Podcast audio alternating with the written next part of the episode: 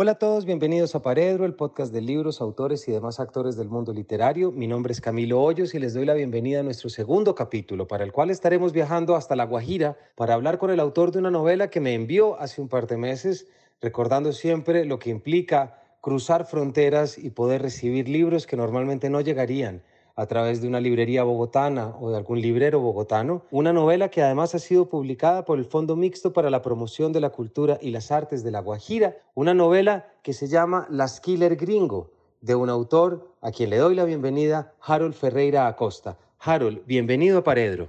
Eh, muchas gracias Camilo, estoy totalmente feliz de estar acá hoy en tu programa, muy, muy, muy contento. Muchísimas gracias por invitarme y por permitirme estar acá. No, Harold, gracias a ti por compartir tu obra. Les cuento que Harold nació en Villanueva, en La Guajira, en 1975. Es escritor, columnista y artista visual. Ha publicado artículos en el diario El Pilón de Valledupar y a este trabajo le fue otorgado en el 2009 una mención especial del jurado del primer concurso departamental de periodismo cultural organizado por la Fundación Contacto de Riohacha, La Guajira.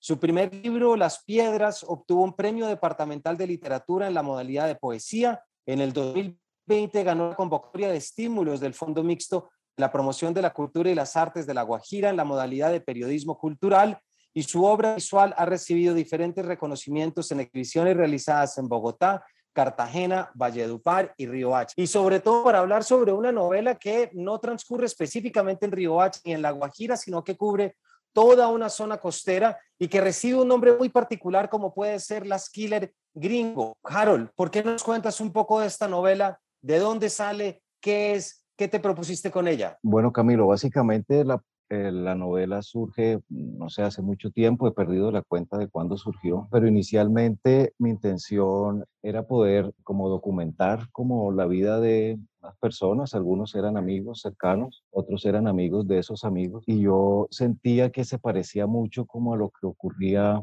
en Francia a principios del siglo XX, en donde salían los cineastas con la cámara y se metían a las fiestas y sencillamente grababan las fiestas o grababan cualquier episodio y esa era la obra. Yo siento que me ayuda mucho como tener la noción de arte de, de las artes plásticas. En algún momento, yo siento que tal vez ha sido la exhibición como que más, más sobresaliente, pude exhibir de mi cuaderno de apuntes unas acuarelas que eran muy espontáneas. A partir de ahí, digamos que cada vez tengo como más cariño por las cosas que, que provienen de ahí como de la vida misma, que no son como tan, que tienen mucho como de, eh, de elaboración, pero la elaboración no es evidente en el producto final. El producto final me parece importante que sea muy espontáneo eh, y siento que eso como que lo aterriza mucho más con la vida misma. Entonces, luego como de mucho tiempo de intentar grabar de esta manera y ver que era imposible porque, bueno, no, era muy complicado, luces, equipos y demás. Sencillamente empecé a grabar audios de, estas personas y, y, particularmente como de una gran amiga. Luego como de, no sé, cinco años de tener muchísimos audios, empecé como a mirar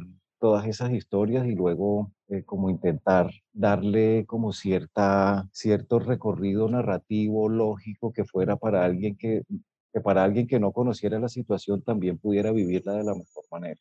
Como un poco como el proceso eh, es muy intuitivo todo. Y en esta intuición y en estos registros que nos cuentas, Harold, lo que está por medio es el retrato de una serie de personajes que habitan un momento determinado. Eh, es una novela vertiginosa, es una novela intensa, en la cual creo que podemos coincidir en que se caracteriza la noche, se caracterizan muchos aspectos, espacios de diversión, de, disper, de, de dispersión, llamémoslo también así, pero que sin embargo que hacen es retratar realidad social y psicológica y es personajes prácticamente que algunas de estas reciben el nombre de las killer gringo y que lo que estamos dando también es una realidad, como digo, psicológica de algo que te, no sé si te pasó a ti en tu adolescencia o que tú compartiste, pero que es sintomático de muchas cosas que aún al día de hoy podemos estar viendo.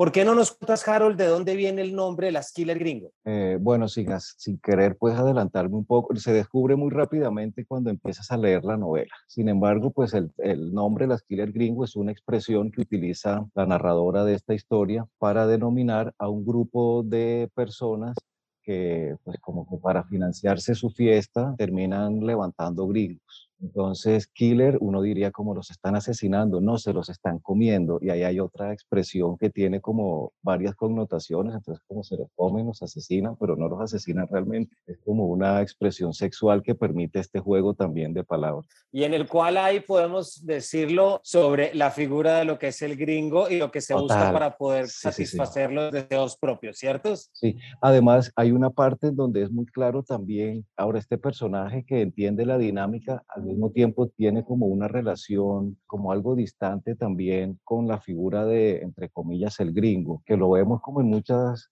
hay muchas novelas colombianas en donde la figura del gringo aparece como ese ser eh, que viene de afuera y trae algo mejor. Eh, entonces, en este caso, eh, ese algo mejor no es necesariamente bueno, hay un, hay además como algo como de, como de antropofagia, quién se come a quién realmente. Y, y, por supuesto está como toda la cuestión como transcultural también. Entonces hay eh, hay una cantidad de elementos. De hecho, el uso de la palabra killer, pero al mismo tiempo es un repudio, eh, es muy curioso y es muy contradictorio también, pero parte como de una realidad cultural, social en la costa atlántica, en donde el modus vivendi de las personas que habitan se ve a veces trastocado por visitantes que tienen una visión completamente diferente de ese territorio. Entonces, lo que mientras tú te estás en sobrevivencia, esta otra persona viene acá a pasarla rico, a vacacionar, a rumbear, y es ese encuentro como de esos dos mundos, un mundo casi que, no diría que opulento como tal, pero sí de comodidades, de normalidad occidental, eh, choca con un mundo local en donde las condiciones de vida son muy precarias, pero también las condiciones culturales y las condiciones sociales. Yo siento que producto de ese choque se produce como esta historia, pero uno ve que el personaje foráneo realmente nunca llega a fundirse con el personaje local. Entonces siempre hay como una relación como de agua y aceite. Y además tú, con esto que nos dices y en la novela también pones el dedo, Harold, sobre una cosa que es donde diferenciamos aquello que consideramos autóctono, típico, nos damos cuenta que lo que son es miseria económica o falta de oportunidades económicas para que la gente pueda tener una vida más parecida aquel de quien la visita, ¿cierto? Totalmente, sí. Eh, digamos que además de eso, eh, al mismo tiempo me parecía para mí importante como mostrar una costa atlántica como completamente alejado del universo como García Marquiano, que me encanta García Márquez y me parece muy bello y sobre todo Álvaro Cepeda Zamudio me gusta mucho. Entonces, pero digamos que sus temas corresponden, no sé, a los 50, a los 60, 70. La realidad actual es muy diferente. De hecho,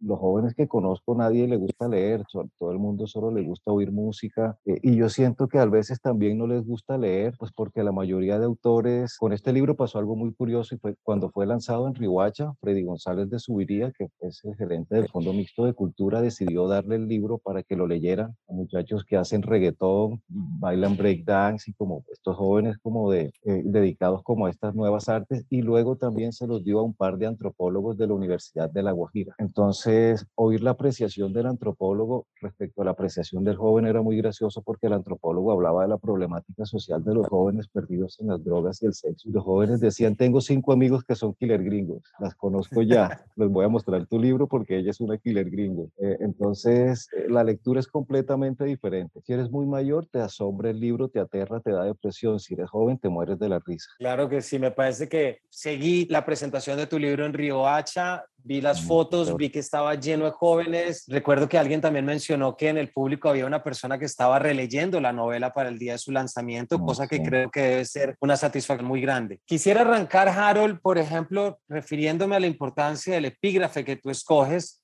porque tomas a Rafael Chaparro Madiedo, una cita, me imagino, de Opio en las nubes, una novela muy representativa, y el epígrafe es, la vida es un disparo que no da nunca en el blanco.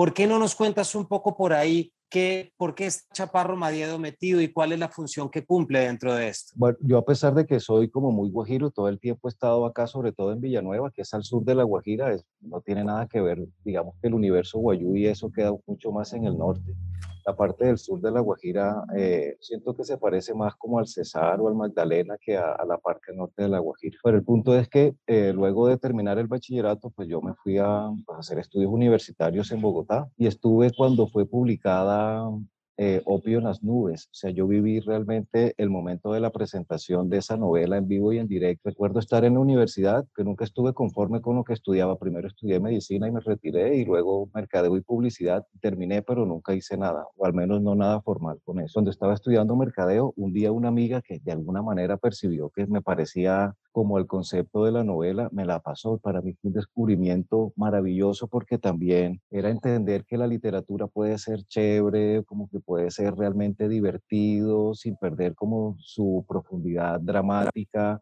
o como con su carga filosófica. Entonces, realmente fue como tal vez de los primeros autores que me entusiasmaron mucho. Antes leía como mucha, no sé, los, los malditos típicos, Baudelaire, Rimbaud, todos ellos, me encantan todavía. Era algo que era muy lejano, a pesar de que me tocaba emocionalmente, pues sí, no había como una identidad cultural inmediata. Entonces con él inicialmente, a pesar de que debo decirlo, para algunas personas, bueno, por supuesto también, luego descubrí a Andrés Caicedo, que me encanta. No sé si tanto su literatura como él, ya yo no tengo claro si me gusta más él o su literatura, si todo es lo mismo si es su pelo, sus gafas, no sé qué es, pero en todo caso me parece muy emocionante, conmovedor su historia, él y luego los textos, pues por supuesto también están muy bien hechos, algunos me gustan más que otros. Y hay otro gran escritor que es por supuesto Fernando Molano Vargas. Eh, me pareció que encontró una manera de escribir muy de verdad, es que uno los lee y siente que de verdad, verdad está hablándole a alguien muy cercano, muy amigo, además que hablan de una manera que es como con mucha ternura y eso me gustaba mucho también. Eh, en esta novela, digamos que pues, la expresión de la costa de ternura ocurre de una manera muy particular. Eh, sentía que pues tal vez el tono no iba a ser eso, pero yo desde el principio quería hacer mi opio en las nubes, quiero hacer mi, ni siquiera que viva la música, quiero hacer mi maternidad, que me gusta más maternidad que que viva la música de Caicedo quiero hacer mi beso de Dick, tal cual, y ya no escribir nunca más nada, no me importa, pero quiero hacer un libro que sea real y que consigne todo y ya, eh, ni siquiera tenía como, y todavía no lo tengo, como el afán de convertirme en un escritor, de hecho creo que no existe nada de eso. Y antes tenía mucho prejuicio porque decía, ah, alguien que pinta y al mismo tiempo escribe, no le van a creer ni lo que pinta ni lo que escribe por hacer las dos cosas. Y lo que he hecho es sumar más actividades, ahora con mucha libertad, pues como que hago muchas cosas y, y no me importa. Y pues los productos deben ser lo suficientemente buenos como para mantenerse ellos. Igual el autor no puede estar todo el tiempo detrás de su libro defendiendo. sentía que debía ser lo suficientemente elocuente. me gusta lo breve también, las novelas largas, como que no sé, no sé si será el tiempo, no sé si es que oigo mucha música y las canciones más largas que puedo oír son las de Pink Floyd y ya no las oigo. Entonces, digamos que me siento como muy bien expresado en el libro por eso. Es cortico, perfecto. Si te gusta mucho, la lees 20 veces. Está muy bien. A mí me encanta releer, de hecho tengo pocos libros que releo todo el tiempo. Y si se va sumando alguno a la lista, pues está muy bien, pero no tengo afán como de, leer novedades ni de estar actualizado, etcétera. Cuando descubro algo me parece un tesoro y no lo quiero soltar nunca. No, muy bien, Harold. Eh, quisiera preguntarte algo. Nos has dicho ya esto en dos ocasiones tu, tu, tu deseo o tu impulso de poder hacer las cosas desde la realidad, es decir, desde algo que fuera real, algo que fuera de la calle, algo que fuera que te hubiera pasado a ti. ¿De dónde te surge esta, esta curiosidad o este interés de no inventar sino más bien registrar. Eh, yo siento que hubo algo que para mí fue como un súper descubrimiento. Cuando empecé a escribir, inicialmente escribía como cosas muy cortas. Me gustó mucho Cortázar porque Cortázar es bien plástico, no en su obra. Y yo digo, ah, este es un texto cubista, este es un texto surrealista, este es un texto expresionista, etcétera. No sé, yo podía como ver el juego plástico que había en el libro de él y sobre todo hay un libro que se llama Último Round, que para mí fue lo máximo. Y durante mucho tiempo empecé a jugar tomando textos y digo, bueno, este es adjetivo, pronombre, verbo, voy a cambiar los, los adjetivos o voy a cambiar los sujetos. Y veía cómo trastocando una parte de la oración se convertía en una nueva oración. De hecho, hace poco había una discusión ahí sobre la originalidad y tal, que es gracioso. Igual ya en este momento ya se sabe que todo el mundo se puede robarlo de cualquiera y eso se vale y está muy bien. A mí me gusta que esa sea la, la norma de juego hoy. Ya luego de eso, cuando leía a el argentino, eh, Boquitas Pintadas, El beso de la mujer araña, dije, este tipo construyó todo con diálogos, increíble. Entonces a partir de ahí tomé mi grabadora. Ah, bueno, también motivado un poco por lo que hacía Andy Warhol. Andy Warhol tiene una historia que se llama 24 horas, que tenía un amigo que tomaba muchas anfetaminas y hablaba mucho y él decidió grabarlo durante 24 horas seguidas y luego transcribir todo lo que él habló durante 24 horas seguidas. me parecía divertido, como que era otra cosa diferente del escritor y el computador ahí como imprimiendo sus memorias, sino que era un juego como tal la creación misma. Entonces inicialmente empecé a grabar todas las conversaciones con mis amigos. Me detestaron algunos porque pues a donde iba llegaba con mi grabadora y grababa todo, luego llegaba a mi casa y lo transcribía. Tengo, para mí esos son los cuentos, por ejemplo. Digo, bueno, aquí están los cuentos. De la misma manera, en algún momento cuando encontré como con estos amigos de las Gringo, me parecían tan fascinantes sus vidas, como tan de verdad, al mismo tiempo como eh, como con una tristeza no expresada y que al lugar de la tristeza eso lo, lo, cambiaban por alegría y bueno, no, si estamos tristes, hagamos algo, hagamos una fiesta, vámonos a la playa, caminemos, lo que sea con tal de evadir como la sensación como de, eh, de malestar. Entonces también empecé a hacer el mismo ejercicio con ellos. Quería grabar, yo por mí hubiera hecho una novela de dos mil páginas porque todo, me pare, todo lo que decía en la más mínima expresión me parecía muy chisposa. La costa además tiene eso, tiene una manera como de nombrar a las cosas y de narrar, donde la tragedia más grande puede ser un chiste al mismo tiempo. Entonces, como esa contradicción de total tragedia con humor, eh, me parecía buenísimo. De hecho, de lo que, lo que más me genera satisfacción es que en medio del gran drama, pues la novela hay muchas partes que no puedes evitar reírte. Se está muriendo alguien, pero te da risa por cómo lo están diciendo. O este tipo está siendo abusado, pero al mismo tiempo da mucha risa la manera como es percibida por las otras personas. No sé, es un poco sádica, no sé cómo llamarla, pero en todo caso, siento que cumple con algo que para mí es fundamental y es que tiene que ser divertido, tiene que ser agradable, tienes que enamorarte del texto, te tiene que fascinar, tienes que querer tener el libro ahí. Entonces, eh, por eso para mí era muy importante que la narración fuera muy ágil.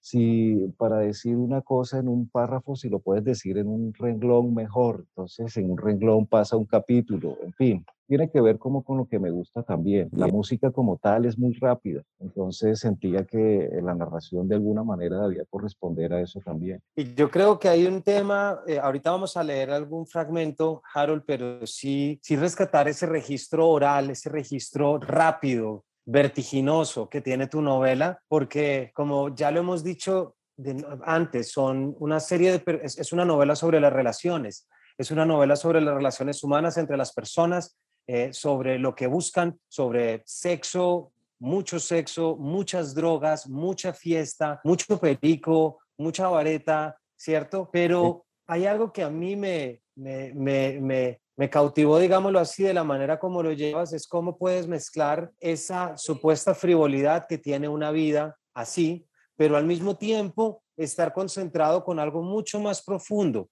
con algo mucho más delicado y eso es pues una especie de tedio, una especie de rechazo a la vida, una especie de, de falta de aceptación o no o, sencillamente no contentarse. ¿Nos puedes contar de eso? Pues yo siento que estos personajes, más que ser personas, valga la redundancia, que eh, como descontés, como que no amen la vida, yo siento que eh, al contrario, aman profundamente la vida, tanto que no se conforman, como más, eso es lo que siento. Y lo que, si lo que propone la existencia son estos elementos, pues voy a jugar con estos elementos de la manera mejor posible y más honestamente posible para lograr hacer de los, de los instantes, pues momentos muy luminosos. mucha de la gran parte de la historia ocurre de noche porque es como que si de día los personajes tuvieran que cumplir con sus obligaciones, pero en la noche es donde ocurre la libertad real. Entonces, eh, de esa manera los personajes eh, transitan en ella, no precisamente buscando fiestas, sino buscando la libertad. Eh, y pues la libertad en la costa todo está amenizado con música, digo con drogas, que no se ofenda a la gente, pero el alcohol también es una droga, eh, si se trata de eso. Entonces, y pues que con el tiempo las drogas van cambiando también, pues la humanidad crece y las drogas también crecen junto con ellos. Una realidad, creo que todo el mundo en este momento tiene claro. Entonces, sencillamente estos jóvenes están completamente enamorados de la vida, eh, pero no están dispuestos como a seguir con las exigencias que le plantean ni sus padres, ni la sociedad, ni su generación, ni nada. Están dispuestos como a tomar las riendas también de lo que es posible. Siento que eso es realmente lo que los une, por encima de que incluso tengan afinidad intelectual o de nada por el estilo. Los une un poco como el, desarraigo, encontrarse, el, no saber para dónde ir, eh, y en todo eso yo también me siento como muy identificado. Entonces, como también en cada personaje me encanta porque siento que cada personaje de alguna manera me representa también. La muerte prematura me parece que también que es muy poético, pues no me quiero morir, pero cuando ocurre y, lo vemos y lo aceptamos, pues sí, es un elemento que también es bonito, pues pero oscuro, pero tiene su encanto, digámoslo así. Entonces se mezclan muchas cosas. Eh, y la vida es así también, como que algo muy bueno se mezcla con algo terrible. Y además, pues esas son,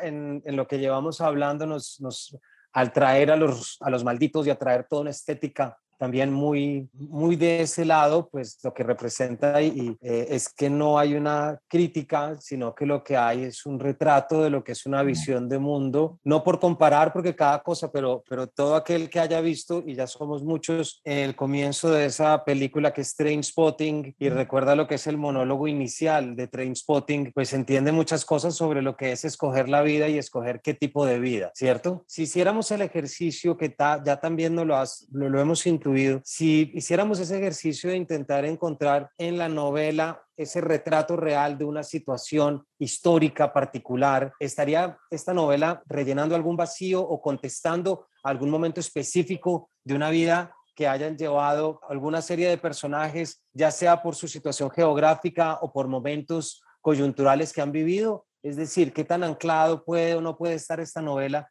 en una realidad social de la costa. Pues como te digo, y eso digamos que no, no fue algo que se me ocurrió a mí ni, que, a mí ni que yo investigué cuando ocurrió la presentación de la novela, que pues, realmente fueron, tuvieron la oportunidad de charlar jóvenes que viven en este momento esa realidad de la noche y, y social completamente documental, a pesar de que pues digamos que el tiempo en el que transcurre el libro no, fue, no es necesariamente el 2020. Yo siento que desde hace mucho tiempo hay como que esta también manera de asumir la costa atlántica y, habrá muchas otras realidades. Digamos que en este caso fue como un grupo, que, grupo de personas que yo conocí, que son cercanas a mí también. Entonces, supongo que pasan muchas cosas en la costa. No soy como sociólogo, ni antropólogo, ni investigador, ni nada de eso. Digamos que yo me concentré sobre todo en hacer un texto que eh, que cuando lo empezaras a leer quisieras terminarlo, simplemente. Lo que está dentro es como todo el artilugio para poder lograr eso, pero no es mi intención como de denuncia ni nada de eso, no, no me importa. Siento que no es mi misión tampoco, ni la de nadie. Eh, siento que si te lees el libro te vas a divertir mucho y de pronto o te va a afectar mucho. Eh, es como eso, no va a pasar desapercibido y siento que eso ya en, en, un libro o en una novela pues es bastante por encima como de que sean como realidades, denuncias, etcétera. No, es y tal vez está mal que yo mismo lo diga, pero si no lo digo yo, no sé quién más lo puede decir. Es un buen libro, simplemente. Cortico, es divertido, eh, si, te lo, si lo empiezas a leer no te vas a arrepentir. ¿Cómo es? Leo de la página 45. Lo criticaba, me acuerdo que le decía, ¿tú qué haces con ese séquito de febos? Un montón de peladitos del centro, chiquiticos, 15 se les veían las caritas, todos detrás de Daniel, para arriba y para abajo con Daniel. Iban todo el tiempo a la casa de Daniel, fumaban en la casa de Daniel. Yo le decía, oye, te vas a meter en un lío. Y de hecho en el barrio comenzaron a decir que él los estaba volviendo maricas, que los estaba corrompiendo. Como Daniel es tan burro, uno de esos peladitos era Rafa. Rafa vivía en el centro. Los papás eran dueños de un par de hostales. Quedaban uno frente al otro, no era ningún pata en el suelo. Rafa trabajaba ahí, le pagaban por hacer casi nada, por estar ahí. Todo el día se la pasaba metido en internet. Ya en la noche estaba ahogado. Él odiaba estar en su casa. La mamá no era la mamá, sino la madrastra. Una vieja fea. Usaba pelucas lisas y lacadas. Yo le decía a doña Cangreja, una vieja más tetona, tenía una hermanastra y también un hermanastro, que era un psicótico que le gustaba esconder todo.